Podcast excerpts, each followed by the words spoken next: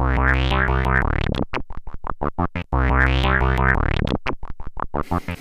und herzlich willkommen zu Rundgang Reformschule. Juhu. Heute geht es um Inklusion.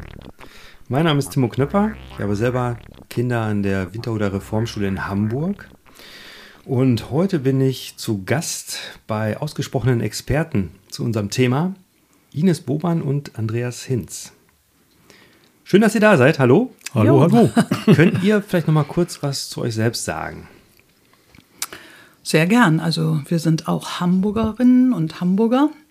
Äh, du bist ja jetzt weit gefahren, um uns zu treffen. Wir wohnen kurz vor der dänischen Grenze jetzt, schon sehr lange, als äh, schon zu Zeiten, als wir noch in Hamburg wohnten in Winterhude. Da äh, haben wir das Glück gehabt, hier so eine kleine Datsche zu finden. Wir hatten uns in diese Gegend hier verliebt, weil wir als, ich bin jetzt ein bisschen mm, am Meandern, aber das ordnet sich nachher alles, weil wir als Studierende der Sonderpädagogik, geistig- und Körperbehindertenpädagogik, äh, in den großen Ferien immer mit Kindern mit Behinderung bei Leben mit Behinderung, ne, die am Südring sitzen, tätig waren und dann zum Glück auch hier an Ulsnes an der Schlei mit Kindern Ferien machen konnten zur Entlastung von Müttern und Vätern. Und da haben wir uns in diese Landschaft hier verliebt und irgendwie hat sich es dadurch so entwickelt. Und obwohl wir dann äh, nachher gar nicht mehr in Hamburg tätig waren, sondern Andreas eine Stelle in Halle an der Saale bekommen hat und ich äh, ihm dorthin gefolgt bin an die Uni, haben wir trotzdem weiterhin hier immer unsere kleine Sommerresidenz sozusagen, unsere Datsche behalten und jetzt wohnen wir ganz hier. Genau. Also, wir sind in Hamburg zur Schule gegangen, Mädchengymnasium, Jungsgymnasium in Wandsbek, kennen uns also schon seitdem wir Schülerinnen und Schüler sind.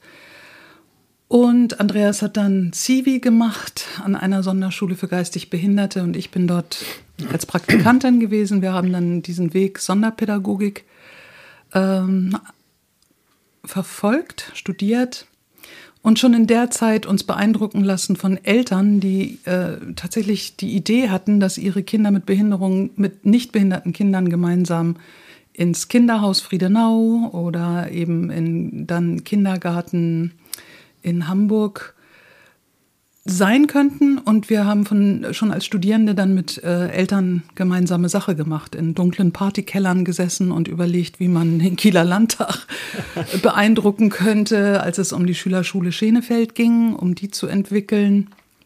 Genau. Und wir, wir sind jetzt sozusagen Anfang der 80er. Ja, in den 80ern. Dass das so ein bisschen zeitlich ja, ja, einordnbar ist. Und 88, genau am, ich glaube am 8. August, wenn mich nicht alles täuscht, mhm. habe ich meinen Vertrag unterschrieben, um an der Gesamtschule Winterhude, wie sie damals hieß, äh, Lehrerin zu werden.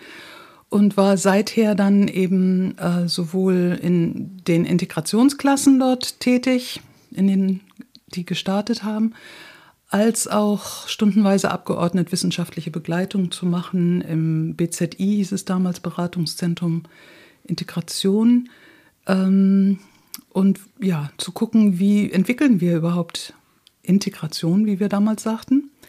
Genau, und Andreas, willst du erzählen, was du in der Zeit gemacht hast? Ja, ich war an einer, hab dann, äh, mich hat sehr fasziniert, was da in diesen Integrationsklassen eigentlich läuft, wie das funktioniert, das wusste ja damals kein Mensch.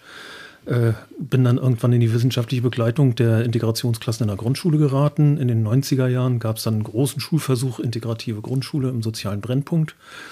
Und der war, finde ich, nach wie vor bundesweit eigentlich so das, das Fortschrittlichste, was es so gab äh, und was es gibt bis heute weil nämlich dann nicht mehr diese, diese merkwürdige Konstellation war, du musst erstmal feststellen, dass jemand ganz anders ist, nämlich einen sonderpädagogischen Förderbedarf. Und wenn du das festgestellt hast, dann kann das Kind auch in einer allgemeinen Schule äh, unterrichtet werden, sondern bei den integrativen Regelklassen, blöder Name, hießen aber so, äh, da war es so, dass wenn eine Grundschule sich verpflichtet hat, ich nehme alle Kinder auf aus dem Einzugsbereich, auch die, bei denen sich vielleicht schon ankündigt, da wo irgendeine Therapie war oder irgendwas, dass da Probleme kommen könnten, dann kriegen die, ohne dass die die Kinder labeln müssen, ohne dass sie den Etikett aufkleben müssen, dann kriegen die zweizügige Grundschule vier zusätzliche Stellen. Stimmt das? Ja, schon so lange her. Und das sind dann die Sonderpädagogen? Das waren dann zwei Sonderpädagogen, zwei Erzieherinnen, Erzieher oder drei Sonderpädagogen, eine Erzieherin, ein Erzieher.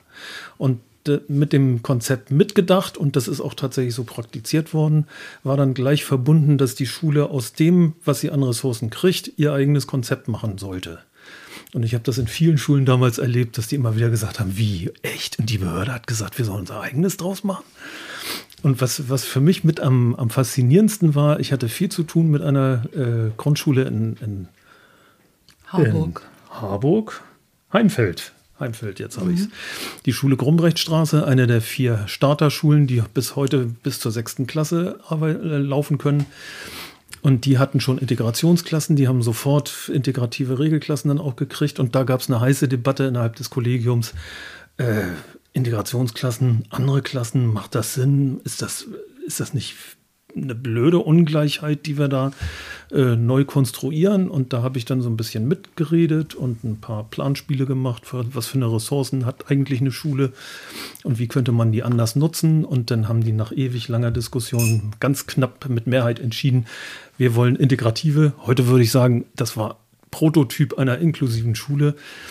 Äh, wir wollen als ganze Schule integrativ arbeiten und ein paar Jahre später haben sie dann die Jahrgangsklassen aufgelöst und also eine, eine Schule unter ganz, ganz, ganz schwierigen sozialen Bedingungen. Äh, Balkankrieg war, Asylbewerberschiffe lagen im Hafen, äh, es war ein Kommen und Gehen von Kindern, äh, neu angekommen und wieder, wieder zurückgeschickt. Äh, bei mhm. einer Klasse von 1 bis 4 waren insgesamt 40 Kinder und 20 nur gleichzeitig. Also ein, oh. eine Wahnsinnsfluktuation. Und ich kann nur meinen nicht vorhandenen Hut äh, ziehen vor den Leuten, die als Berufsanfänger, als, als Dreierteam in, in zwei solchen Klassen dann gearbeitet haben. Jedenfalls also lange Integrationsgeschichte in Hamburg. Äh, ich will jetzt nicht einen Werbe, Werbefeldzug für die Grumbrechtstraße machen, aber äh, und nebenbei war ich dann äh, immer so Sympathisant der Gesamtschule Winterhude, weil Ines da ja nun äh, jeden Tag hinging und äh, an der Uni war es dann irgendwann so, dass die Frage anstand, sagte der Hans Wocken, der damals Prof war, mit dem wir viel zusammen gemacht haben, äh, der sagte, ja, wenn du länger an der Uni bleiben willst, dann musst du irgendwann promovieren. Dann habe ich angefangen, über eine Doktorarbeit nachzudenken und da kam dann äh, das Thema auf, wie geht Schule eigentlich mit Heterogenität auf, äh, vor, um? Und äh, eigentlich ist das eine, eine, Arbeit von heute aus gesehen, die war schon ziemlich auf dem Weg zur Inklusion. Äh, und ich habe im Grunde ganz viele Bücher gelesen, meterweise Bücher gelesen über Integration von Kindern mit, mit und ohne Behinderung, Jungs und Mädchen in der Schule, also Koedukation, wo wir ja sozusagen noch alte Zeitzeugen sind. Mhm. äh, Jungs- und Mädchenschule von heute aus gesehen völlig irre. Ne? Mhm. Und das dritte war interkulturelle Erziehung. Also wie ist das, wie läuft eigentlich die Debatte um, um gemeinsamen oder getrennten Schulbesuch von wie es damals hieß, deutschen und ausländischen Kindern. Und das, das für mich super spannende Ergebnis war ganz ähnliche Argumentation, äh, nämlich drei Grundmuster, die sind gleich, also alle in eine Klasse rein und für alle das Gleiche. Andere Argumentationen, die sind total verschieden, also am besten verschiedene Klassen oder noch besser verschiedene Schulen. Das war dann so die bayerische Integration, ne? die, mhm. die Griechen, die sollen da so in ihre griechische Klasse gehen und demnächst gehen die Familien dann sowieso wieder zurück. Also. Segregation ganz kräftig. Und das dritte war, sie sind gleich und sie sind gleichzeitig auch verschieden. Und deswegen macht es Sinn, dass sie gemeinsam zur Schule gehen, aber unterschiedliches brauchen und unterschiedliches kriegen. Und sozusagen verschieden sein dürfen in Gemeinsamkeit. Und nichts anderes ist Inklusion eigentlich. Ja, Guckt, das, jetzt sind wir schon mittendrin. Ja, wir den, stellen den, uns vor und sind schon ja. am Thema dran. Den, ja. Spä später waren wir dann 20 Jahre in Halle an der Saale und ich war da offiziell Ines Chef und hatte eine Professur. Und äh, mit 60 sind wir dann gegangen und jetzt sind wir schon seit fünf Jahren in voller Freiheit und machen nur noch, worauf wir Bock haben. Schön. so, ja, lange Vorstellung. ihr haltet ja aber auch noch viel Vorträge, schreibt Bücher und seid noch voll im Thema. Genau. Ja, es, es lässt also es lässt uns, glaube ich, beide nicht los und, und es bleibt ja auch super spannend, denn die, die Fragestellungen ändern sich ja auch total. Ne? Damals kannten wir alle Kinder und wie, wie eine Klasse in Hamburg, 83. äh, eine Klasse und wie, wie kann man das eigentlich machen? Wie kann Unterricht da funktionieren? Und dann war es irgendwann ein Zug in jeder Grundschule von Klasse 1 bis 4 und dann war irgendwann die, die, ne, die das, was ich eben schon angedeutet habe, eine besondere Integrationsklasse und die anderen wie immer, das ist doch irgendwie auch Käse. Äh, das ist völlig widersprüchlich. Dann werden nämlich Kinder in Förderschulen geschickt aus den anderen Klassen, aber die Schule macht Integration, geht auch nicht. Mhm. Dann gab es irgendwann die ganze Schule, dann gab es irgendwann das Schulgesetz in Hamburg. Da brach dann das völlige Chaos aus, als alle das Recht hatten auf, auf inklusive Schule. Und es wurde immer größer, äh, was wir am Anfang nie gedacht hätten. Äh, und dadurch ändern sich auch die Fragestellungen. Und jetzt stehen wir im Grunde mit dieser ganzen UN-Behindertenrechtskonvention im Rücken oder im Nacken oder wie Leute das auch immer unterschiedlich empfinden mögen stehen wir im Grunde vor der Frage, wie können wir das ganze Bildungssystem so ändern, dass es den menschenrechtlichen Ansprüchen entspricht. Und Inklusion ist ja letztlich nichts anderes als eine Strategie, Menschenrechte zu realisieren, nämlich das Recht auf Teilhabe. Und es ist viel mehr als häufig argumentiert wird. Es geht nämlich nicht um Leute mit Behinderung, jedenfalls nicht nur, sondern es geht um das Recht auf Teilhabe für jeden Menschen. Mhm. Ob du nur also trans oder arm oder oh, jetzt fange ich an, die Abweichungen aufzuzählen. Das geht auch nicht. Weil ich, wir sind nämlich so schnell immer bei so einer Zwei-Gruppen-Theorie, die normalen und die ja, anderen. Ja. Und das ist eigentlich schon ein Widerspruch zur Inklusion, weil bei Inklusion jeder so und jede so, so sein können soll, sein, sollen, kann, sein können soll äh, wie es der einzelnen Person entspricht, ohne dass wir sagen, du bist jetzt aber so einer. Ja, das, das ist so eine Frage, da wollte ich sowieso drauf kommen, weil das Ganze ist ja auch ein Kontinuum. Ja, es gibt ja Leute, die sind, die haben irgendwie ein größeres Handicap als andere, aber jeder hat ja irgendwo ein Handicap. Also es gibt ja gar keiner, niemand, der irgendwie in jeder mhm. Hinsicht perfekt ist und vor allem, der in seinem ganzen Leben immer total gut drauf ist. Also man hat ja auch mhm. Phasen, in denen man quasi nicht gut kann. Und ähm, das gilt ja auch für einfach sehr alte Leute, die mhm. noch oft in Altenheime gesteckt werden oder ja. so. Ne, das ist ja auch genau dieselbe Frage eigentlich. Ähm, da aber dann auch die Frage, wie wichtig ist das denn, dieses Label sonderpädagogischer Förderbedarf, damit man diese Förderung auch bekommt? Also ist das dann eigentlich wieder nicht gut, wenn man von einem Kontinuum spricht, weil man dieses Label braucht, offiziell noch? Oder Genau, du, du, du sprichst einen ganz bedeutsamen Punkt an. Wir haben ein bestimmtes Verfahren, ein bestimmtes System, Strukturen, die den Status quo beschreiben. Und ganz pragmatisch, bezogen auf diesen Status quo, um darin bestimmte Dinge umsetzbar zu machen, zum Beispiel um bestimmte Ressourcen zu bekommen, da macht dann immer diese Zuschreibungs- und Label-Kategorie ganz schnell Sinn. Also da konstruieren wir damit wir Bedarfe benennen können, um dann daraus Ansprüche äh, formulieren mhm. zu können. Und das macht die Sache so kompliziert, denn von, vom, wenn wir jetzt mal konsequent uns Schule anders vorstellen würden, nämlich als ein Ort, der dafür da ist, dass jugendliche Kinder, Kinder und Jugendliche zu sich selber oder bei sich selbst bleiben können und genau wie du sagst, auch in Phasen der Regression oder der Stagnation einen sicheren Ort haben, an dem sie nicht in Frage gestellt werden, sondern unterstützt werden in den Prozessen, die für sie im Moment bedeutsam sind. Mhm. Wenn wir uns das vorstellen können, dann wäre das auch herstellbar. Und es gibt auch solche Orte. Es gibt einzelne Schulen, die das schaffen, auch heutzutage unter den gängigen Bedingungen und Strukturen, die ganz stark aber Schule nahelegt, zu standardisieren. Äh, zu bestimmten Zeitpunkten müssen bestimmte Leistungen sichtbar gemacht werden. Ähm, der Druck, der da auf, auch auf den Pädagoginnen lastet, ähm, der ist ja ein Teil unseres konstruierten Problems.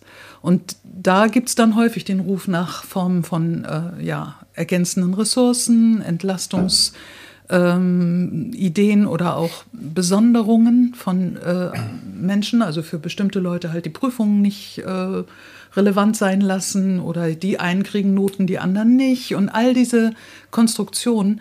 Und ehrlich gesagt, also das haben wir damals in den Integrationsklassen ja auch genauso als Pionierinnen damals gemacht und ich habe gelitten wie sonst was unter dieser Ungleichdenke. Ja Und ich weiß, dass damals äh, war ähm, noch Art Papst Schulleiter und der hat oft wurde er ungeduldig mit mir und sagte, was zeterst du schon wieder? Das Glas ist jetzt schon mal halb voll und nicht halb leer. Mhm. Ne? Und es ist wirklich auch immer die Frage, von wo aus guckst du? Aber für mich war es als Praktikerin und als äh, ja, Zeugin für die für das Einstehen, als also sich fühlen wie eine Agentin für die Menschenrechte oder die Kinderrechte, war es oft schwer auszuhalten, was wir eben strukturell an Ungleich äh, oder an, ja, an gleichzeitigen ähm, Selektionsdruck verkörpert haben. Weißt du, es, es war damals, und ich glaube, es, das ist auch was, worunter viele Praktikerinnen heute noch wirklich auch oder vielleicht noch stärker leiden, dass die Agenda heutzutage lautet, ja, inklusiv sein, seid inklusiv, macht es möglich, aber bleibt schön im gängigen Muster, dass eben die Schule der Ort ist, der Chancen verteilen soll, der sicherstellen soll, dass es sozusagen eine Pyramide von äh, den besonders Guten, den Mittelmäßigen und den Schwachen gibt. Solange diese Agenda mitschwingt und äh, ja, natürlich fördert sie alle, soweit es äh, geht, aber fordert sie und fördern und da kommt immer so ein anderer Zungenschlag ein, der wenig damit zu tun hat, zu sagen, ähm, seid Mentorinnen und Mentoren für die Kinder und ihre Interessen, ihre Entwicklungsinteressen. Und insofern, also ich, ich, weißt du, in den gegebenen Umständen würde vielleicht auch äh, das eine oder andere äh, Kind oder der Jugendliche sagen, oh, ich bin froh, äh, dass jetzt klar ist, ich habe das Tourette-Syndrom und deswegen äh, ne, mit, mit, dem Label prima, dann ähm, ist alles geklärt. Wir mhm. haben eine Erklärung. Was los ist. Das macht schon hinhauen, aber wir brauchen ganz oft solche Formen von Erklärung, weil das immer bedeutet, es gibt das eigentliche Muster, wie wir alle zu sein haben und wie wir alle zu funktionieren haben und wie Schule von uns erwarten kann. Also siehe Corona, was haben wir da für Bilder jetzt im Fernsehen gehabt? Wieder sitzen plötzlich alle in Reihe und wie weit waren wir schon mit Teamwork und, und Projekttätigkeiten? Weißt du, davon habe ich jetzt herzlich wenig Bilder transportiert gesehen.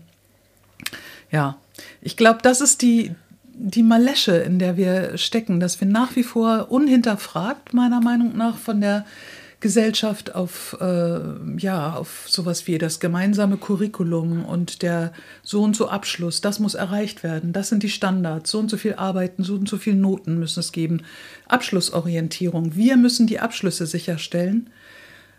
Wenn wir uns vorstellen könnten, dass die abnehmenden Systeme ihre Formen hätten zu gucken, was ja durchaus auch an vielen Konstellationen mittlerweile der Fall ist, wen nehmen wir wie und wann und warum auf, dann würden wir zu anderen äh, Prozessen in den Schulen kommen. Wir verstehen Schule immer noch als Zulieferer äh, für, den, für diverse abnehmende Arbeitsmarktteile oder so.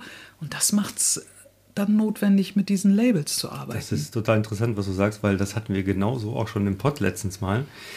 Ähm, dass wir nämlich gedacht haben, warum ist die Schule, warum soll die überhaupt quasi so einen gleichen Abschluss liefern sollen oder so ein Qualitätsmerkmal, ähm, was die abnehmenden Systeme, die müssten es ja eigentlich liefern. Ne? Die wissen ja auch nur, wen sie brauchen. Ja. ja. und die fortschrittlichen Firmen machen das ja inzwischen auch alle. Ähm, nur die Schule hängt dahinter ja. Und der mhm. neue Entwurf der Hamburger Bildungspläne, die sollen ja überarbeitet werden, da habe ich ein bisschen reingeguckt. Und da ist es leider, also es stehen ganz viele tolle Sachen im Anfang drin, was alles gemacht werden soll. Später findet man davon nur noch sehr wenig und vor allem ist es ganz klar, die Abschlüsse sollen vergleichbar sein. Mhm. Die Abschlüsse sollen bundesweit vergleichbar sein. Mhm. Es wird weiter an Noten und am Fachlehrerprinzip festgehalten und so weiter. Das heißt, da, wo man eigentlich was öffnen müsste und wenigstens sagen müsste, wir erlauben den Schulen, in diese Richtung zu gehen, ja, und dass wir nicht dieses, diese Vereinheitlichung brauchen überhaupt oder dass man, dass man was versuchen kann. Ich meine, Hamburg ist ja dazu noch ziemlich übersichtlich vom, vom, Schul, vom Schulsystem. Im Vergleich, Im Vergleich zu Nordrhein-Westfalen, die haben ja, die haben ja zehn und mal mindestens oder hundert Mal so viele Schulen wie mhm. wir. Und da könnte man das ja mal wagen, als Chance nutzen, aber es wird total vergeben gerade. Und wir versuchen da noch über Elternkammer, Kreiselternräte und so weiter da ein bisschen Einfluss zu nehmen und gucken, ob uns das gelingt. Es ist so typisch. Äh, genau das, was du beschrieben hast, erlebe ich bei der, bei der ganzen Debatte um Inklusion genau in der gleichen Weise. Am Anfang sagen sie mal alle, ja, wir vertreten einen breiten Inklusionsbegriff. Wir meinen alle Unterschiede, wir meinen jede Dimension von Heterogenität. Ja, das steht dann am Anfang äh, ne, auch in Schulgesetzen und bla bla bla, äh, in irgendwelchen Dokumenten und auch in der Literatur ganz häufig und bei Verbänden und in den Parteien findest du das inzwischen auch. Ja, und dann liest du weiter und worum geht es nachher? Es geht um Kinder mit Behinderung, es geht um sonderpädagogischen Förderbedarf und die große Inklusion, dass Gesellschaft irgendwie das Miteinander unterschiedlicher Menschen braucht und irgendwie unterstützen soll, auch in der Bildung. Von dem bleibt nicht viel übrig. Insofern würde ich eigentlich sagen, ich weiß, es ist, es ist Kritik auf einem ziemlich hohen Jammerlevel. Denn wenn du Hamburg vergleichst mit allen möglichen anderen Bundesländern, steht Hamburg ziemlich gut da. Und trotzdem finde ich wichtig zu sagen, Hamburg macht eigentlich immer noch Integration. Immer noch Integration von Kindern mit Behinderung, mit sonderpädagogischem Förderbedarf in der allgemeinen Schule. Und die Verbindungslinien zu, zu anderen Risikolagen, zu anderen, zu anderen Problemsituationen, das ist ganz wenig im Blick. Und das kannst du unter anderem ja auch daran sehen, dass die Sonderpädagogin in Hamburg für Inklusion zuständig ist. Was ist das denn für eine Konstruktion? Äh, sind die Sonderpädagogen die Experten für, für mein Problem, was ich habe, wenn ich als Mensch mit dunkler Hautfarbe in, in Hamburg aufwachse und äh, so viel Rassismus erlebe, dass ich womöglich irgendwann selbstmordgefährdet bin, sind da Sonderpädagogen für zuständig? Das ist eine völlige Engführung von Inklusion. Ne? Äh, insofern finde ich äh, die, diese, also eigentlich ist es wichtig, zwei Optiken zu haben. Und diese Optiken, die stehen total miteinander im Widerspruch. Einerseits sozusagen aus der Adlerperspektive drauf zu gucken, was ist eigentlich gesellschaftlich das, was notwendig ist, das, was angesagt ist, was menschenrechtlich auch gefordert wird. Und da ist die Behindertenrechtskonvention ja nur ein kleiner Aspekt davon, ne? der sozusagen die Botschaft enthält, übrigens Leute, Menschen mit Behinderung sind Menschen und die haben Menschenrechte. Das muss offensichtlich nochmal gesagt werden, weil das vielen nicht so ganz klar ist, dass auch Menschen mit Beeinträchtigungen das Recht auf Partizipation in allen gesellschaftlichen Bereichen haben. Äh, so eine Konvention hatten wir für Kinder auch schon mal. Leute, Kinder sind übrigens Menschen, die haben Menschenrechte. Und so eine Konvention hatten wir auch schon für Frauen. Frauen sind übrigens Menschen, die haben Menschenrechte. Vielleicht haben wir demnächst mal eine Männerrechtskonvention, keine Ahnung. Eine für die alten Leute, äh, die soll ja demnächst kommen. Also auch alte Menschen sind Menschen und haben Menschenrechte und ein Recht auf Partizipation. Das ist eigentlich das Große, um das es geht. Und das kann Bildung natürlich nicht alleine, sondern da ist Bildung nur, nur ein ein wichtiger, aber nur ein Teil davon.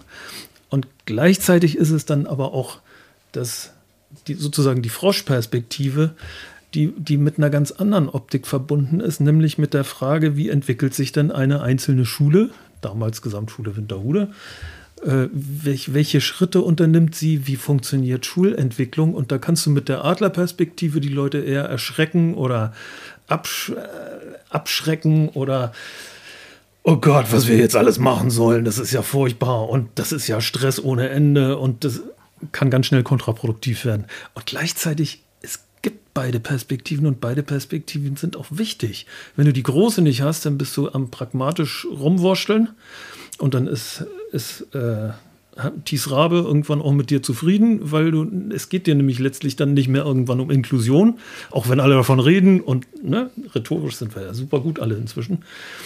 Äh, und wenn du die, die kleine Perspektive, die Froschperspektive nicht hast und nicht dir überlegst, gemeinsam mit Leuten, die ähnlich in so eine Richtung denken, auch innerhalb einer Schule, was können denn unsere nächsten Schritte sein und was können wir im Moment leisten und was können wir auch nicht leisten? Soll ja kein Burnout-Programm werden. Äh, wenn du die nicht hast, dann fällst du auf die Nase und bist irgendwann therapiereif.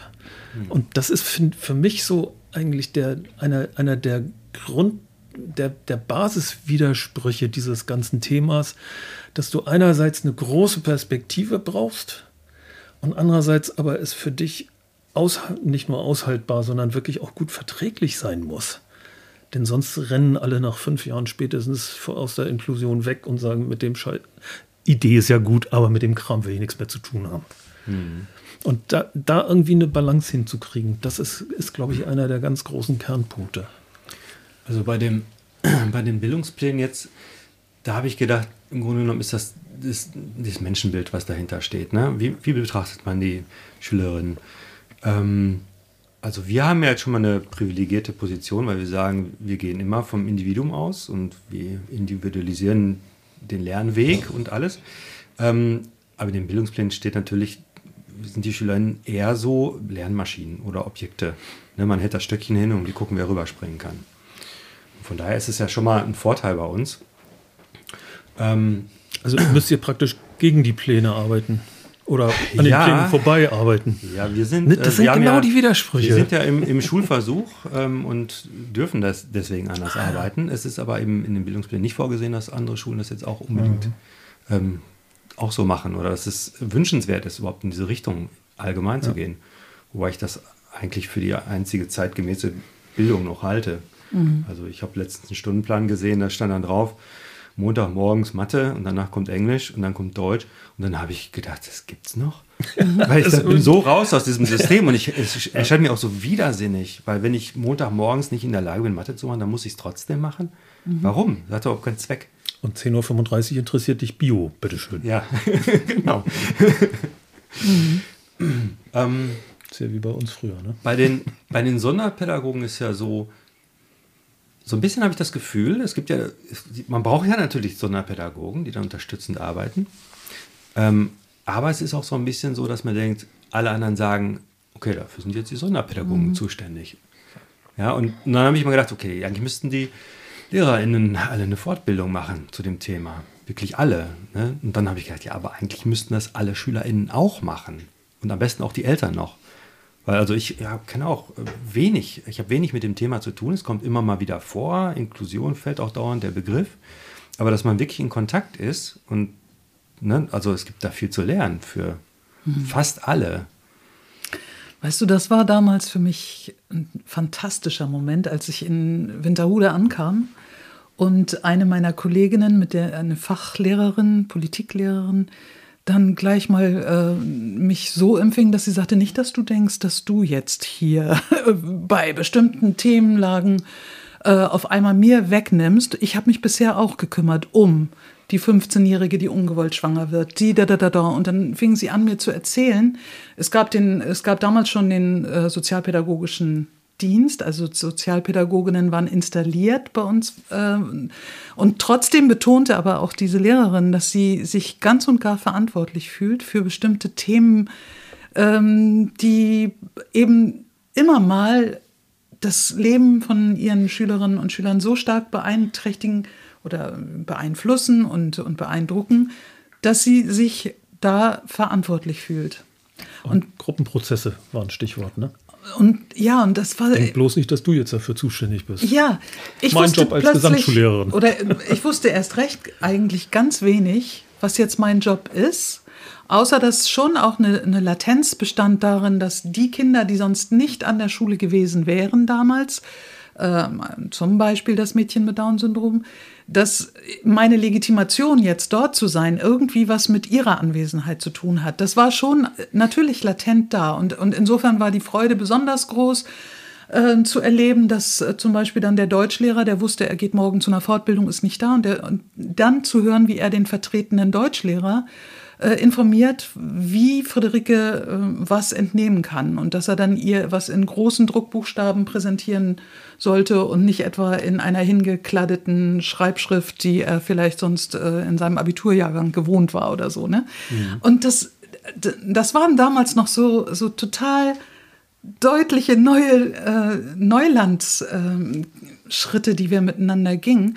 Und wir waren damals ja super ausgestattet. Ähm, die Ressource hieß halbe Sonderpädagogin pro Integrationsklasse und dreiviertel Sozialpädagogin. Und wir konnten dann, und das war auch in beiden Klassen ganz schön verschieden, äh, unsere Teamstruktur entwickeln und aushandeln, wer ist wofür zuständig. Und damals funktionierte das für mich wunderbar, dass ich eher, äh, du hast, weißt ja, dass ich äh, an einer Mädchenschule war und ich konnte ganz oft mit bestimmten Jungs verhalten, wenig, äh, also ich war oft auf der falschen Fährte beim Interpretieren. Ähm, und während die, meine Kollegin, die Sozialpädagogin, super gut klarkam mit bestimmten auch ausagierenden Verhaltensweisen und ich mich überhaupt nicht als Bremse äh, gut einsetzen ließ, Ich war vielmehr ein guter Motor für Mädchen, die sehr schüchtern, sehr verschlossen, sehr ängstlich sind oder so. Ne? Also wir hatten so, und wir konnten das professionell als tolle Ergänzung wahrnehmen, dass wir da auch verschiedene Anteile repräsentieren und reinbringen. Von daher war das überhaupt nicht Sonderpädagogin und Sozialpädagogin in dem Sinne, sondern es war ganz stark ähm, wie tickst du, wie tick ich, was für, was für Stärken und so haben wir, weil es ganz schwer ist, Bremse und Motor in eins zu sein, was du ja als Lehrerin häufig, mhm. wenn du alleine mit einer großen Gruppe arbeitest, sollst du ja beides schlagartig verkörpern und das kann dich ganz schön zerreißen. Genau, also diese, diese Chance, die darin besteht, dass es diese extra Menschen, die neu hinzukommenden, häufig eben erstmal aus einer bestimmten Logik äh, als Sonderpädagoginnen definierten, aber eben auch die sozialpädagogischen, äh, sozialarbeiterischen Potenziale, die dann noch stärker reinkommen. Das tut Schule im Prinzip gut, wenn wir es schaffen, Zeit genug miteinander zu haben, aushandeln zu dürfen, ähm, wer wir jeweils sind, wo unsere Passionen auch sind, was wir gut verkörpern können. Mhm. Und daran mangelt es, glaube ich, aus der Sicht von Pädagoginnen häufig, dass man gar nicht so die Zeit hat, so eine Teamfindungsphase, so einen Austausch, so eine Klärung. Ähm, was wir damals bekommen haben, war ähm, Supervision, um bestimmte Dinge überhaupt miteinander klären zu können. Weißt du, es wird ja, und wenn, wenn wir tatsächlich bei so einer Taktung, wie du sie vorhin entworfen hast, wenn das tatsächlich Standard ist, dass wir jede Stunde äh, einen anderen äh, Inhalt und womöglich auch noch verkörpert durch andere Fachkolleginnen. Das hatte ich damals dann auch so Situationen, weißt du, wo ein Kollege reinkommt und wir hatten noch nicht keine Chance gehabt, uns kennenzulernen und was abzusprechen und der begrüßt die Kinder, indem er sagt, so, bei mir habt ihr alle erstmal ein Minuskonto ähm, wenn ihr eure Federtasche, euer Federmäppchen, glaube ich, da habt und das und das und das, dann gibt es schon mal einen Pluspunkt. Und weißt du, dann konntest du dir vorstellen, wie die Kinder, die mich gut kannten, ich war ja das Kontinuum sozusagen, anguckten, weil sie genau wussten, das würde wohl nicht mit meinem pädagogischen Konzept passen. Wie dann, guckt sie jetzt? und dann heißt es erstmal loyal dem Kollegen gegenüber, aber Loyalität den Kindern gegenüber. Und dann musst du eine Zeit finden mit dem Kollegen, äh, zu klären, dass so ein behavioristisches Konzept bisher irgendwie nicht intendiert war. oh das muss Gott. doch aber auch eigentlich Bestandteil von der Lehrerinnenausbildung sein, oder nicht? Ich meine, haben die denn überhaupt gar nicht irgendwie, dass sie mal sonderpädagogische Klassen besuchen müssen oder in der Richtung arbeiten oder ein Seminar belegen müssen oder so? Selbst wenn es so wäre, was ich nicht beurteilen kann, also auch wie das Referendariat jetzt geht und all diese, das ist auch bundesländerweise sehr unterschiedlich. Aber selbst wenn es mal so ein Besuch wäre, Ne, mal damals, weiß ich noch, äh, in die Alsterdorfer Anstalten, als sie noch so hießen. Äh, ich glaube nicht, dass das äh, produktive Effekte hat. Und weißt du auch, in der Sonderpädagoginnenqualifikation haben wir ja zum Teil eben zum Beispiel äh, durchaus eine Schule, die möchte schneller, höher, weiter fördern, fördern, fördern, äh, auf Zeit, äh, Lesefertigkeiten, pushen äh, und, und mit Token und Belohnungssystemen und, und ähm, Beschämungssystemen arbeiten. Mhm. Und das kommt gut qualifiziert und gut begründet, häufig auch nochmal dann aus den USA oder Kanada und so weiter. Und wird dann auch in Lehrerinnenfortbildung, in, in NRW wurde dieses ganze System nicht vor allzu langer Zeit allen Lehrerinnen nahegelegt und sie haben sich gewehrt, tollerweise. Sie wollten so nicht arbeiten, obwohl es die GEW hat es boykottiert. Ja, obwohl es den, den, den, äh, das Markenzeichen kriegte Königsweg der Inklusion. Da, so musst du ja heutzutage arbeiten. Hm. Und diese Lehrerinnen und Lehrer waren aber schlauer als sozusagen die Fortbildner, die wohl froh waren, ein in sich geschlossenes Curriculum jetzt mal an Lehrerinnen und Lehrer zu geben, in der Hoffnung, dass daraufhin alle sagen, oh, jetzt haben wir endlich ein Instrument, weißt du, um die, die du, wie du es vorhin beschrieben hast, um die diese maschinelle Sicht auf ähm, oder ja, technische Sicht auf Kinderin, Kinder äh, weiterführen zu können. Da gibt es auch dann äh, an Unis Menschen, die sich damit brüsten, dass sie nun so arbeiten und ganz rügen mussten, musste das sich unterziehen. Alle Lehrerinnen mussten bei diesem Projekt mitmachen, begleitet von der Uni Rostock. Und ja, an einigen Stellen wehren sich Kolleginnen und sagen, das ist nicht unser Menschenbild. So mhm. sehen wir Kinder nicht. Wir möchten nicht mit einer Stoppuhr oder mit Levels, die zu erreichen sind und mit Dauertestungen arbeiten. Aber es scheint an vielen Stellen irgendwo äh, so zu passen, dass das plötzlich auch boomen kann. Hm. Na, das verspricht Sicherheit. Ne? Ich, ich habe eine neue Herausforderung am Hals und ich brauche Sicherheit. Und wenn ich so ein geschlossenes System an die Hand ge gegeben kriege, dann habe ich das Gefühl, oh, jetzt weiß ich wieder, wo es lang geht, jetzt weiß ich wieder, was ich machen muss, jetzt weiß ich wieder, was meine Rolle ist. Äh, und dass das eine trügerische Sicherheit ist, die wieder nur so, so ein mechanistisches Trivialmaschinenbild bedient, das kommt einem natürlich nicht so schnell in, dem, in den Sinn, wenn man gerade auf der Suche nach Sicherheit ist. Äh, ich wollte, das, was du vorhin gesagt hast, als die Anfangssituation, ne? Mhm. Äh, da finde ich eins sehr bedeutsam dran, weil es nämlich nicht so einfach ist, sozusagen, jetzt müssen alle Lehrerinnen und Lehrer einen Happen oder mehrere Happen Sonderpädagogik lernen. Das funktioniert nicht. Äh, das große Glück, was Winterhude hatte mit dieser Frau hier als erster Sonderpädagogin war, die war noch nicht 10, 15, 20 Jahre lang sozialisiert in der Sonderschule. Die hatte noch kein festes Bild, was Kinder mit Behinderung in der Schule kriegen müssen. Denn wenn Leute so ein festes Bild haben, dann bist du ganz schnell bei additiven Strukturen. Dann mhm. kommt nämlich die Sonderpädagogik und sagt, dieses Kind braucht spezielle Förderung und deswegen gehe ich in den Gruppenraum jetzt.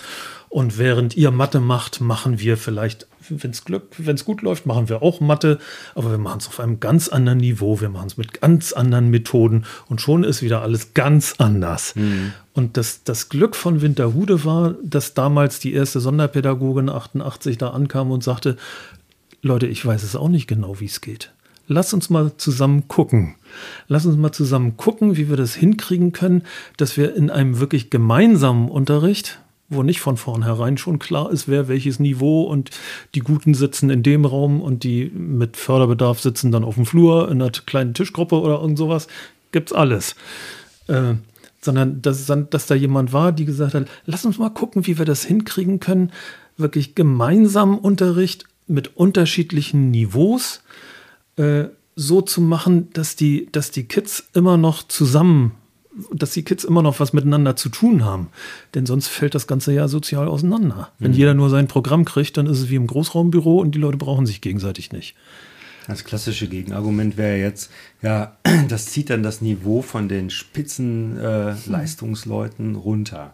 Ja, ja, eben deswegen unterschiedliche Niveaus in einem gemeinsamen Geschehen, wo mhm meinetwegen dann unterschiedliche Schwierigkeitsgrade von Teilaufgaben in einem Projekt äh, vorhanden sind. Und, und die, die Gruppen, das habt ihr ja auch in solchen Sternstunden, äh, sowas gab es ja, ne? Äh, wo ihr das dann hingekriegt habt, dass, dass in der Gruppenarbeit die Kinder innerhalb der Gruppe selber verteilt haben und selber überlegt haben, wer kann denn jetzt am besten welchen Beitrag dazu leisten, dass wir ein gemeinsames Produkt und in einem gemeinsamen Prozess hinkriegen. Und das ist ja das, was Projektunterricht eigentlich will. Also wir dürfen das nicht idealisieren. Ne? Wir haben solche Situationen gehabt. Deswegen und wir haben Sternstunden. ja, genau. Und damals haben wir ja auch noch, wir haben ja trotzdem diese äußere Differenzierung machen müssen. Da gab es ja den, in der damaligen Gesamtschulkultur gab es noch diesen A- und B-Kurs. Und äh, tatsächlich haben wir auch, und das könnte man uns auch vorwerfen, dann äh, positive Diskriminierung sozusagen stattfinden lassen, indem zum Beispiel die Kinder, die ähm, kognitiv länger brauchten, um bestimmte Dinge zu, nachzuvollziehen, die haben äh, häufig beide Kurse, in beiden Kursen noch mal länger sozusagen sich äh, aufgehalten. Das heißt zum Beispiel, ich darf, glaube ich, Rikes Namen sagen. Die Mutter war ja auch super engagiert und war auch Vorsitzende der Bundesvereinigung Lebenshilfe, Frau Körner.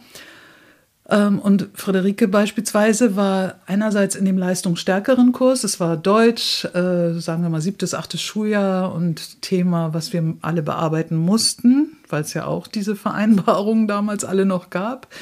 Ähm, Verlaufsbeschreibung. Wow, wie prickelnd, ne? Mhm. Verlaufsbeschreibung. So, Leucht gut. die Augen. In dem Kurs, der, ähm, wo es vielleicht mehr Erklärung und mehr äh, Anleitung brauchte, gab es dann mal wegen Rezepte. Mhm. Und nach den Rezepten Pfannkuchen herstellen beispielsweise oder Seifenblasen, ähm, Wasser und so weiter. Und ja, dann hat Friederike da intensiv sozusagen ihren Raum gehabt und gleichzeitig war sie eingeladen. Der Klassenlehrer war der, der auch den leistungsstärkeren Deutschkurs hatte, wo sozusagen die Jungs und Mädchen, die später auch dann ihr Abitur gemacht haben, sich schon mal komplizierteren Dingen zuwendeten. Der hat beispielsweise lauter Spiele äh, hingelegt ohne Spielanleitung, also Materialien, die sie noch nicht kannten. Und sie hatten nun die Spielanleitung zu entwickeln. Ah, okay. Ne, da wird so ein bisschen ja. deutlich, äh, wie die Niveaustufen sozusagen, also was jetzt eigentlich in dem einen Kurs versus im anderen passiert. Und da ist genau das, ne, das hat auch jemand gefilmt, deswegen ist dir das auch so präsent, ne?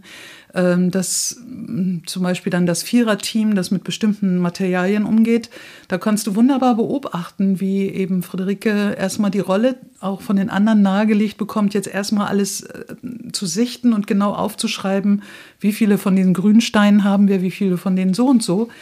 Ähm, weil sie schon, und, und dann konnte bei den anderen schon irgendwie auch vielleicht das Überlegen losgehen. Und was könnte jetzt dann sozusagen der Auftrag, wenn wir jetzt uns das Spielbrett genauer angucken, was könnte dann wohl die Struktur sein und wie schreiben wir jetzt dazu eine entsprechende äh, Anleitung? Ja, und das waren, einerseits waren das ganz tolle Momente auch. Und dann hatten wir aber ja damals leider auch dieses, dass wir nach äh, Klasse, am Ende Klasse 7, glaube ich, sollten sich die Schülerinnen und Schüler nun wieder Wahlpflicht äh, mäßig nach anderen, also entscheiden und dann haben wir neue Klassen konstruiert. Das war das Fachklassenmodell. Und interessanterweise haben dann. Die Idee war, möglichst viel gemeinsamer Unterricht in der gleichen Gruppe. Mhm. Ja. Bloß die Schattenseite war, wer entscheidet sich für Politik, wer entscheidet sich für Sport als Schwerpunkt, wer entscheidet sich für Kunst als Schwerpunkt und wer entscheidet sich für Naturwissenschaften. Da hast du die, da hast du im Grunde die Repräsentanz des gegliederten Schulwesens wieder. Hm. Die Entmischung war ja, krass. Die Sportler waren die, die mit den ganzen anderen Sachen nicht so 100 Watt sich anfreunden. Keine Birne brennt.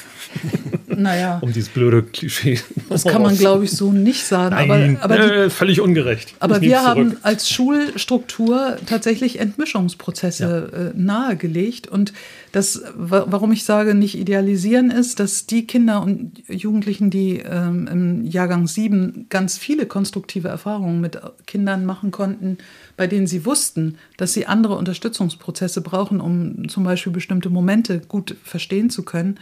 Am Ende von Klasse 10, als ich sie befragt habe, der festen Überzeugung war, dass es jetzt richtig gut war, nicht mehr in den letzten zwei, drei Jahren miteinander eine Klasse zu haben, weil wie hätte Friederike die französische Revolution verstehen können? Das hätte sie nicht verstehen können. War die Einschätzung, derer, die halt super gut auch aus Quellentexten und dicken Büchern sich äh, geschichtliche Inhalte in ihrem Politikunterricht arbeiten konnten. Und die konnten leider nicht mehr miterleben, wie wir in der dann Kunstklasse und äh, die dann als die Integrationsklasse war, wie wir sehr wohl sehr gute Situationen schaffen konnten, um zum Beispiel den Dreieckshandel äh, auch durch Rollenspiele und mittels gucken, was Gospel und Blues aussagen und ne, so mhm. andere Zugänge zu suchen, um zu sehen, worunter haben die Menschen gelitten oder wie haben Menschen Menschen zu Feinden gemacht. Was sind Feindbilder und wie war das zur Zeit der Hexenverfolgung? Wie war das zur Zeit der Nazizeit?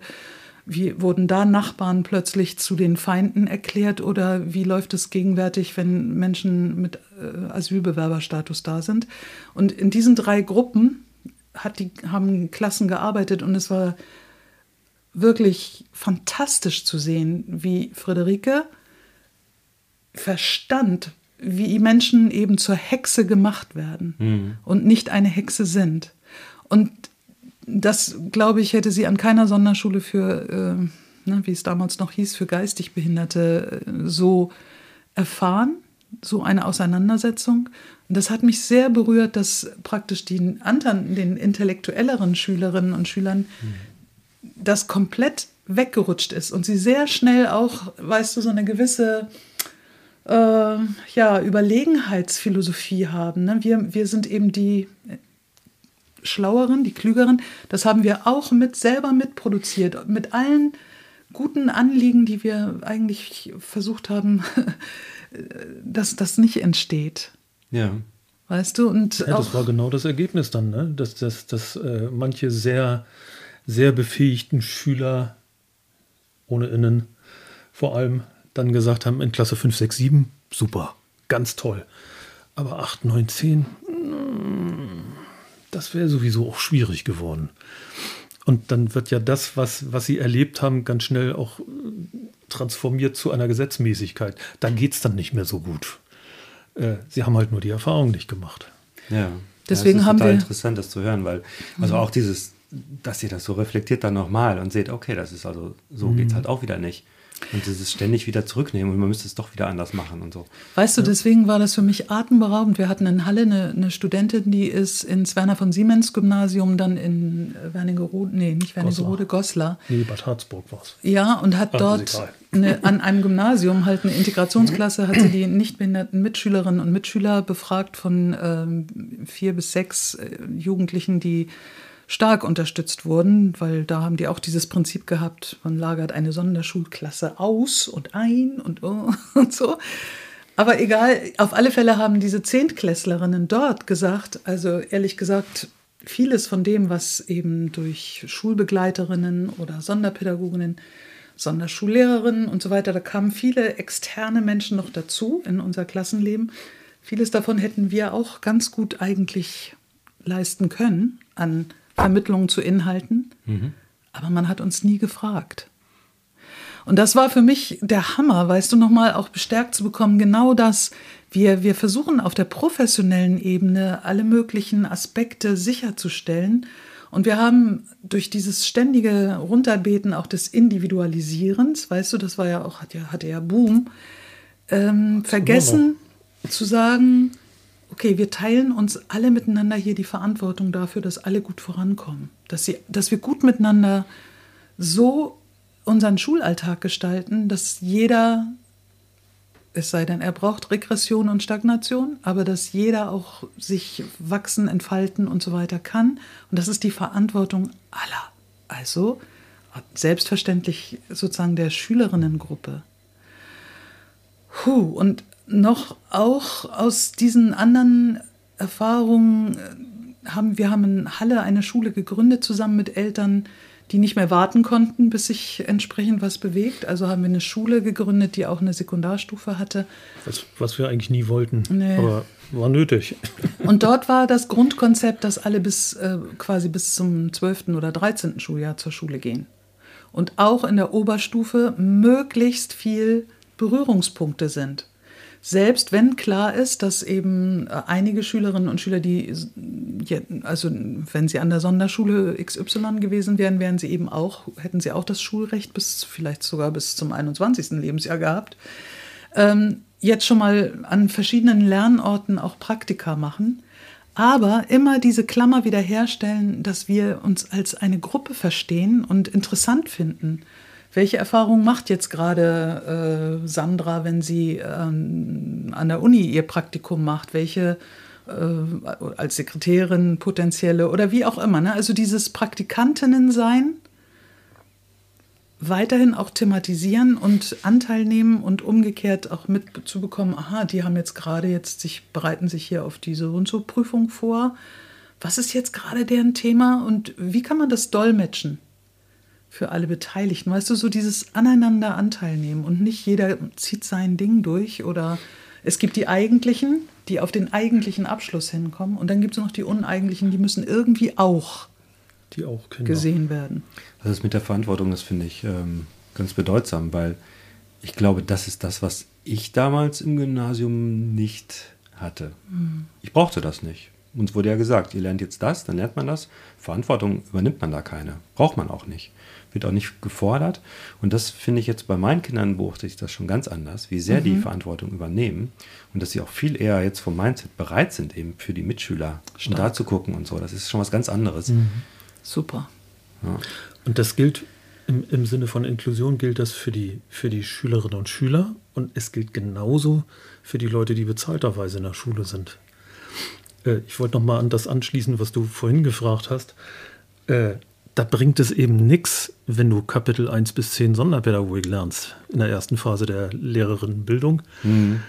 sondern, sondern du bist letztlich als Teammitglied gefordert, gemeinsam dich in, mit, den, mit deinen Kolleginnen und Kollegen in einen Entwicklungsprozess reinzubegeben, bei dem im Zentrum steht, wie können wir gemeinsam und individuell das Lernen für alle gestalten. Und zwar in dieser Balance von Gemeinsamkeit und Individualität. Und dafür müssen Sonderpädagoginnen auch ganz viel verlernen, was in der Sonderschule sinnvoll war.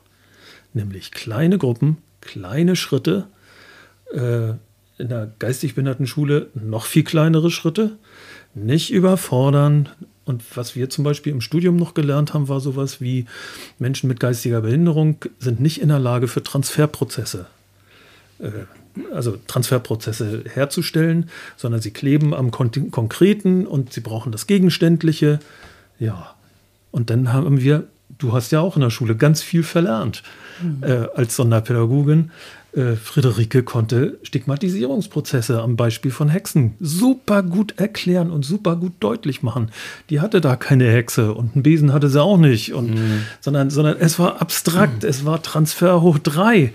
Äh, und insofern also das, das was wir in der, in der Lehrerinnenbildung machen müssen, und ich war im Zentrum für Lehrerbildung in Halle in der Uni wir, und war automatisch als Sonderpädagoge der zuständige Typ für Inklusion. Äh, wofür wir wirklich zuständig sind und was unsere Herausforderung ist, ist, Lernprozesse gemeinsam zu planen und zu reflektieren, die auf unterschiedliche Kinder und Jugendliche angelegt sind und denen ihnen ermöglichen, ihr individuelles Lernen dort zu realisieren und die Gemeinsamkeit zu behalten. Und da kann sonderpädagogische Expertise hilfreich sein. Aber so wie Sonderpädagogik lange Zeit an Unis gelernt, gelehrt worden ist, ich fasse mich an die eigene Nase, ich war der zuständige Prof für allgemeine Sonderpädagogik in Halle, so wie das lange Zeit gelehrt worden ist, hast du ein Kästelchenprinzip, wo die Gruppen noch kleiner, noch homogenisierter gedacht sind äh, und wo jeder sein Spezielles kriegt. Und das ist genau das Gegenteil von Inklusion. Und das haben wir, ich will jetzt nicht keine, kein Sonderpädagogen-Bashing machen, ne? Äh, denn das gilt natürlich genauso für jeden Fachlehrer und jede Fachlehrerin, wo nämlich Physik angeguckt wird, wo nämlich Geografie angeguckt wird, wo nämlich Französisch angeguckt wird. Und dann hast du wieder, wieder nur so einen kleinen Ausschnitt der Aufmerksamkeit. Wie kann ich denn meinem gedachten Normalschüler, ohne in in dem Fall, wie kann ich denn da mit Französisch vorwärts kommen? Und du hast wenig in der letzten Zeit ist es ein bisschen mehr geworden einerseits. Andererseits haben wir auch immer mehr Druck äh, in Richtung Standards und dieser ganze neoliberale Kram, der auch in den Unis immer stärker geworden ist, den, den finde ich äußerst kontraproduktiv für pädagogische Fragestellungen. Ähm, aber du hast, du hast eigentlich selten die ganze Person, geschweige denn diese Kombination von Personen die da in einem, einem Gruppenraum oder in irgendeiner Lernsituation gemeinsam sitzen, hast du ganz selten im Blick. Hm. Und das ist doch eigentlich aber genau die Chance, äh, dass, wir, dass wir als Pädagoginnen und Pädagogen Kinder bei ihrem und Jugendliche bei ihrem Aufwachsen begleiten, sie ein Stück weit immer auch herausfordern, Logo. Also ich bin nicht dafür, dass die, dass die gut bezahlten Leute in der Schule immer nur daneben sitzen und gucken, was die Kinder machen. Das kann nicht die Rolle sein. Äh, also auch Herausforderungen, auch äh, ja, Herausforderungen ist ja in Winterhude auch ein dickes Thema, ne? Ja, Sowieso. Ja. äh, und auch die, die Begleitung und, und das aufmerksame Mitgehen sozusagen von Personen durch inzwischen in Winterhude zwölf Jahre. Äh, oder 13? Damals, damals war es ja erst ab Klasse 5, ne?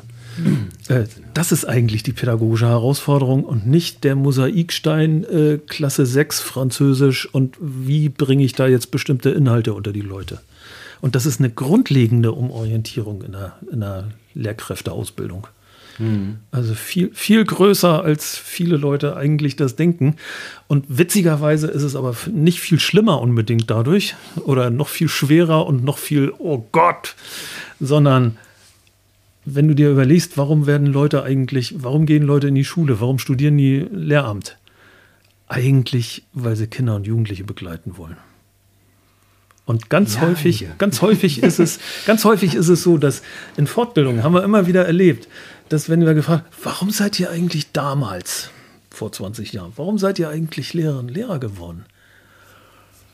Hat das was mit dem zu tun, was jetzt Inklusion von euch fordert? Oh ja, da, da passt einiges wieder zusammen.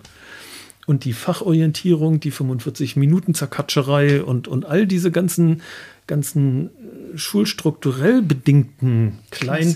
Kleinhackereien, sag ich mal, etwas ungelenk, die halten mich doch eigentlich eher davon ab, was ich pädagogisch will. Das ist natürlich aber auch schon mal das Idealbild. Ne? Ich habe mal ein, ein Semester lang habe ich mal Lehramt studiert, hatte, war dann in einem Seminar äh, Mittelenglisch. Das war total spannend. Also der hat einen sehr tollen Prof, der das auch so gut ausgesprochen hat, wie die das ungefähr damals gemacht haben. Und ähm, das hat mir total Spaß gemacht. Da bin ich gerne hingegangen. Da waren immer so fünf, sechs Leute.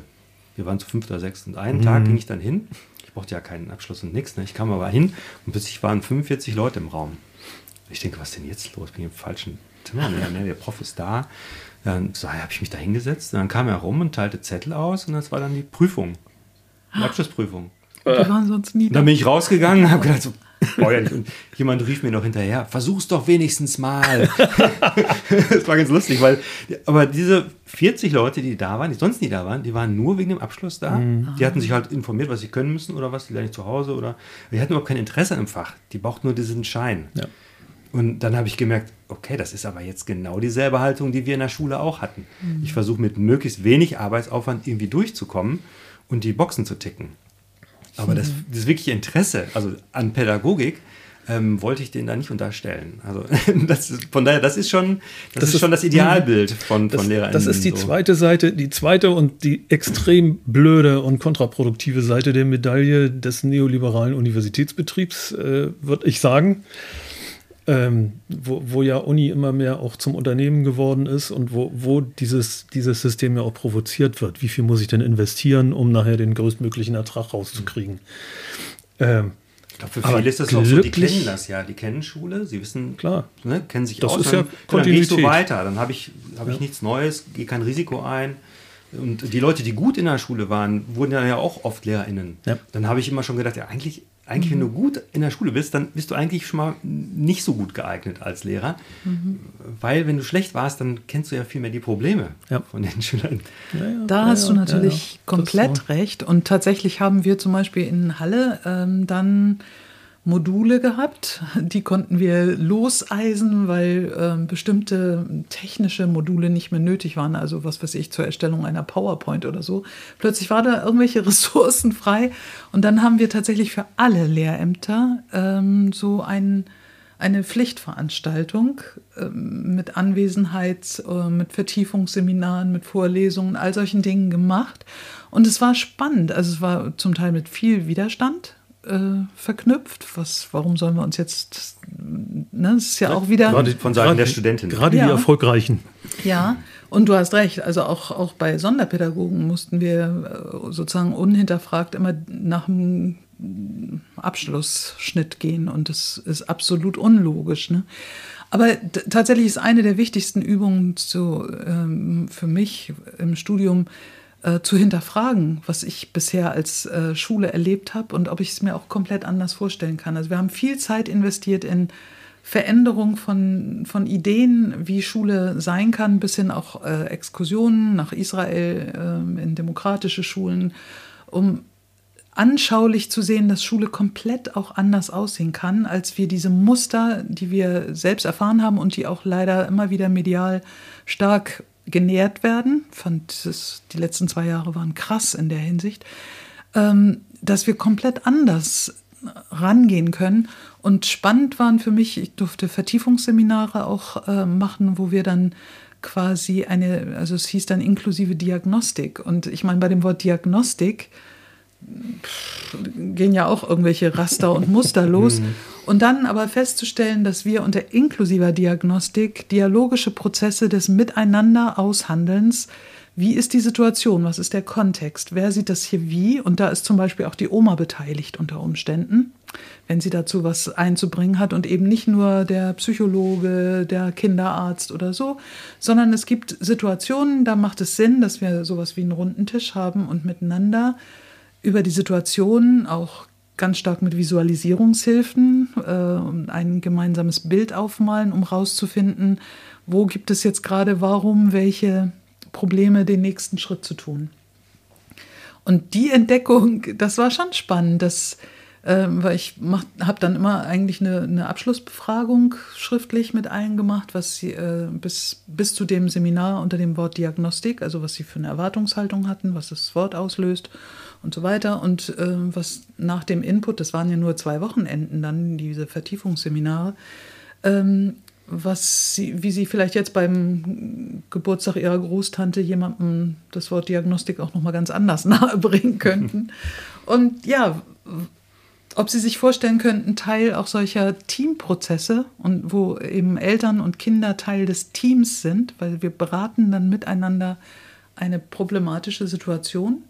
Und kann sein, das Problem liegt vor allem bei dir als handelnder Lehrerin und die Familie hat nicht so sehr das Problem. Also sieht gar nicht so sehr, dass es ein Drama ist, dass das Kind sich vielleicht wenig bewegt und auch äh, ziemlich dick ist, sondern da ist ein sehr aufmerksamer Pädagoge, der gut informiert ist und meint, an der Stelle müsste man irgendwie intervenieren, so geht es mit dem Sportunterricht nicht weiter und so. Ne? Mhm. Und, aber diese vielleicht tunesische Familie wird auf keinen Fall weniger Couscous essen und dann miteinander in eine Aushandlung zu kommen und dass da nicht die sozusagen die gesetzten deutschen Standards äh, quasi der einzige Maßstab sind, sondern dass wir miteinander gucken, wo könnte man vielleicht jetzt ein gutes Argument miteinander teilen oder wer trägt jetzt und wer erträgt auch, dass die Situation halt mal so ist, wie sie ist. Also auch manchmal muss man, glaube ich, schon auch, äh, um gut in dieser Welt und mit wenig Gewalt äh, und Druck, also ich, im Sinne von gewaltfreier Kommunikation auch, auch aushalten, dass eben wir unsere Vorstellungen nicht immer äh, miteinander teilen können und dass man sich trotzdem nett findet. ja. That's inclusion. Mhm. Nicht Einigkeit immer als das große Ziel und der Konsens, den wir herstellen müssen, sondern wir haben unterschiedliche Perspektiven, wir haben unterschiedliche Wahrnehmungen. Ach, interessant. da gibt es gerade ein ganz, ganz schönes Buch, ne? Und das, damit können wir dann vielleicht ja auch äh, schließen. Also die, ich kann jetzt den Namen der Autorin gar nicht äh, sagen, aber die Schönheit der Diversität hat sie ihr Buch genannt. Weißt du den ja. Namen? Ha Had Khadija, ha oh, ich kriege den Namen nicht zusammen. Den, wir, wir schreiben es in die Show. Genau, bitte. Weil, weißt du, die Schönheit Haruna, der. Haruna Oelker ist ja, der Nachname, Haruna Doppelname. Oelker. Ist beim WDR eine Journalistin und die hat dieses Buch geschrieben. Und was mich berührt daran ist, weißt du, wir waren damals äh, noch ganz bescheiden und haben immer so vorsichtig gesagt, lasst uns doch die Vielfalt der Kinder als Quelle der Anregung. das war so, als wir anfingen äh, und mal gucken, was dann möglich ist und so. Und dann hatten wir eine erste Fortbildung in Wales mit Leuten aus Toronto und die haben dann mal Celebrate Diversity. weißt du? Und dann waren wir völlig verstört. Diese, dieser Schmackes, mit dem die dieses Celebrate, wobei Celebrate nicht Frohsinnspuschel, sondern würdigen. Mhm. Und würdigender Umgang mit Verschiedenheit, mit Unterschiedlichkeit das passt für mich jetzt so gut mit dieser, die Schönheit von Diversität zu entdecken, statt immer als Belastung, als, mhm. oh, die sind alle so verschieden. Von daher hat mich das so berührt, dass, dass das weiterhin Thema ist. Und ich glaube auch durch ganz viele Diskurse, die wir jetzt haben, gerade was Entkolonialisierung, äh, Antidiskriminierung, äh, was Rassismus angeht, da haben wir ja auch so viel zu lernen. Also zu gucken, wie privilegiert ist die Idee von weißer Schule und ist das wirklich sozusagen äh, unhinterfragbar der Maßstab, mit dem wir uns äh, unsere Kindheit strukturieren. Ich finde diese Diskurse sehr produktiv und denke, das ähm, tut der Frage, wie wir Menschenrechte, Kinderrechte konsequenter in den Blick bekommen, sehr gut. Das war die Folge Inklusion.